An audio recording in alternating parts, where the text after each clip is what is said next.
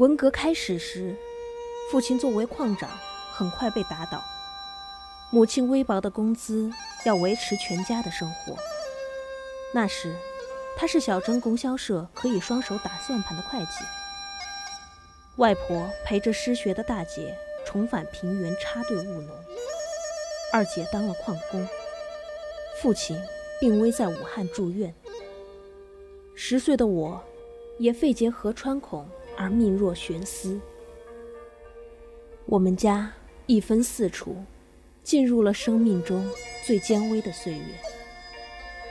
攻击母亲的大字报，依旧贴满门窗。平凡的抄家，连缝纫机头也被拎走。母亲带着我，忍辱负重的在小镇访医求药。她不能垮，她要拉扯着这个破碎的家，一个不少的走进那渺茫的明天。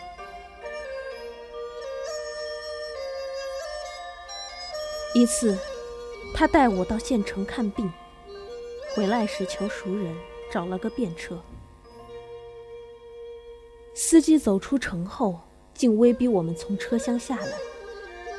一生不低头的母亲，为了我哀婉乞求。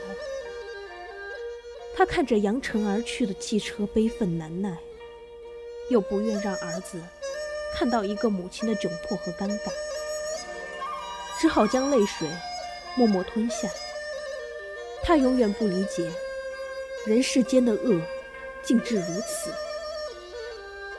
人性何以被一个时代扭曲得如此不堪？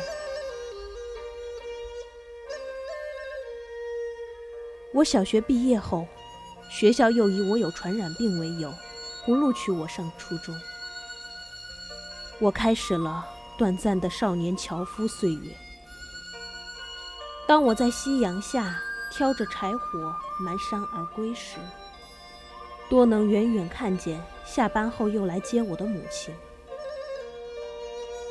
那时她已见憔悴了，乱发在风中飘飞。